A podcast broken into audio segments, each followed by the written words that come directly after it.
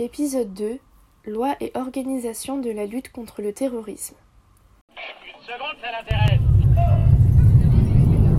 Labyrinthe, les chemins de la curiosité lycéenne. Hein, que ça t'intéresse Oui, oui. Pourquoi? Au lendemain des attentats de Paris de novembre 2015, l'état d'urgence fut proclamé. Dans sa définition, l'état d'urgence est destiné à répondre à un péril imminent auquel se retrouve confronté un État. Il est conçu pour faire face ponctuellement à des circonstances exceptionnelles.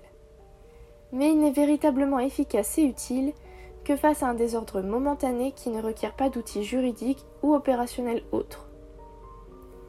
L'état d'urgence peut donc limiter l'exercice de certaines libertés publiques, comme la liberté de réunion et de manifestation, et il va donner à l'administration des pouvoirs dérogatoires au droit commun très étendus.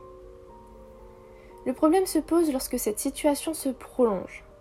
Cela a mené, après les attentats de 2015, à la création d'une nouvelle loi promulguée le 30 octobre 2017.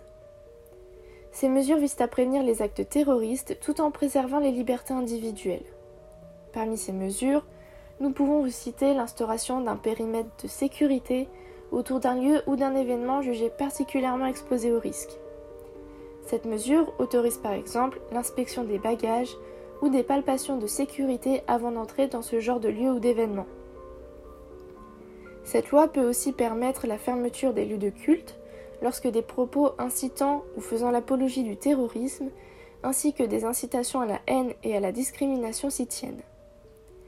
Elle autorise à l'autorité administrative de mettre en place des contrôles et des mesures de surveillance individuelles à l'encontre de toute personne à l'égard de laquelle il existe des raisons sérieuses de penser que son comportement constitue une menace d'une particulière gravité, comme l'entrée en relation avec des personnes ou organisations visées terroristes ou le soutien de thèses incitant au terrorisme.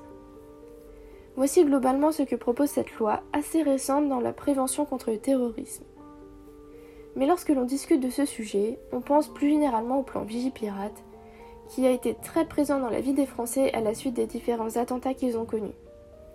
Tout de suite, un entretien avec M. Béja, inspecteur de l'éducation nationale, qui pourra nous expliquer en quoi consiste Vigipirate, notamment dans le cadre de l'éducation. Qu'est-ce que c'est Vigipirate? Quelles mesures propose ce système?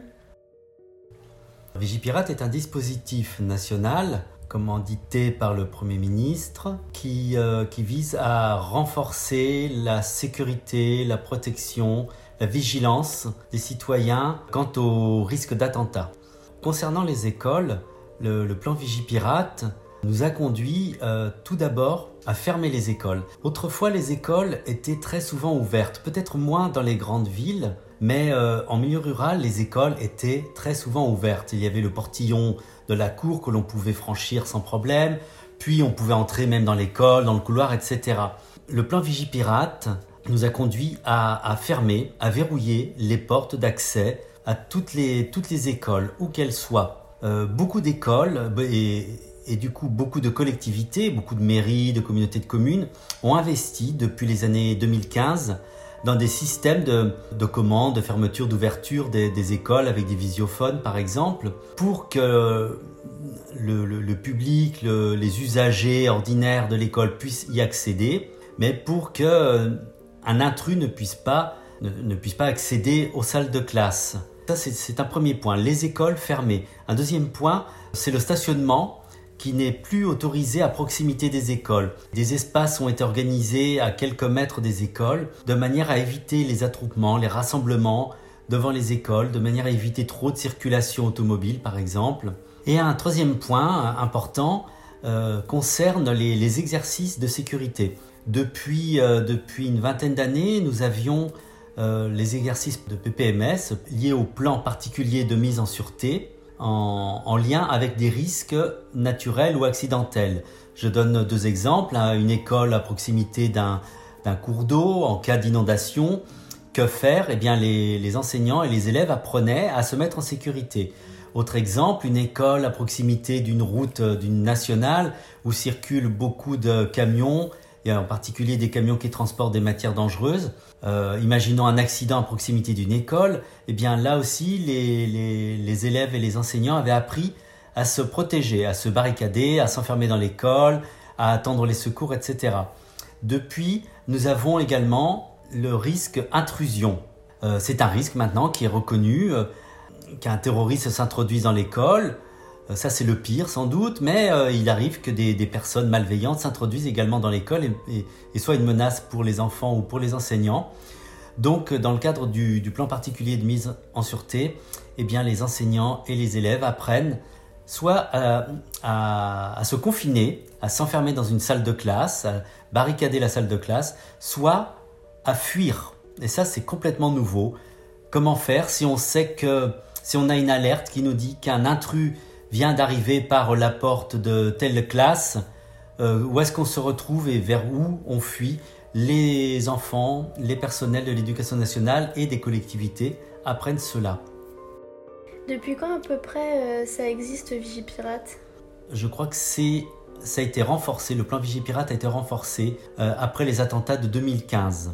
C'est un plan qui est permanent, mais avec des degrés divers. En fonction de la menace que l'État euh, a pu identifier, le, degré s'élève.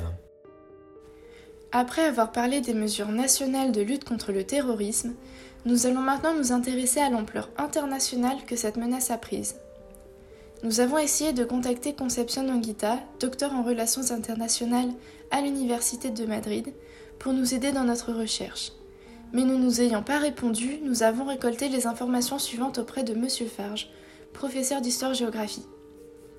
Ainsi, il existe des traités internationaux pour prévenir et lutter contre les actes et organisations terroristes dans le monde entier. De la Société des Nations en 1939 et depuis les années 60 avec la création de 14 instruments juridiques universels, dont 12 ratifiés dans une centaine de pays, il eut aussi deux conventions à New York en 1999 puis en 2005 pour parler de la répression du financement du terrorisme, puis de celle des actes terroristes nucléaires.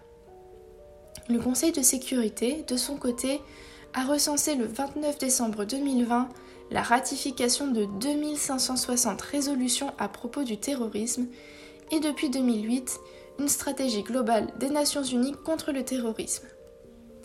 Le problème majeur qui se pose face à la création et plus particulièrement l'application des lois internationales, c'est que malgré l'existence d'une définition au terrorisme, tous les États ne vont pas le percevoir de la même façon.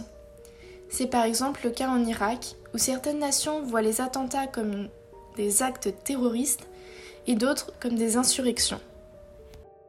Au-delà de lois, nous pouvons aussi trouver des groupes armés spécialisés dans la lutte contre le terrorisme à travers le monde, comme la GIGN ou le GEO. Mais ces groupes sont localisés. Le premier est en français et le second espagnol. Il n'y a donc pas d'organisation internationale.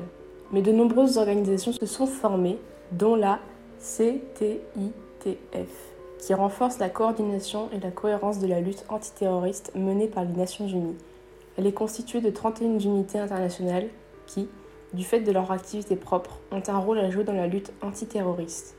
On retrouve aussi du renseignement intérieur et extérieur, des GSE en France, pour éviter en amont les attentats. Les risques les plus importants étant les attentats orchestrés par les djihadistes ou encore par des membres d'extrême droite ou d'extrême gauche. Dans le prochain épisode, nous allons voir une nouvelle menace, le cyberterrorisme. Pour conclure ce podcast, nous pouvons dire que le terrorisme, au-delà de tous les systèmes existants pour y faire face, reste très présent dans la société contemporaine et évolue avec elle. Mais ces nouvelles formes de terrorisme permettent aussi la création de nouvelles mesures et donc l'amélioration de nos défenses.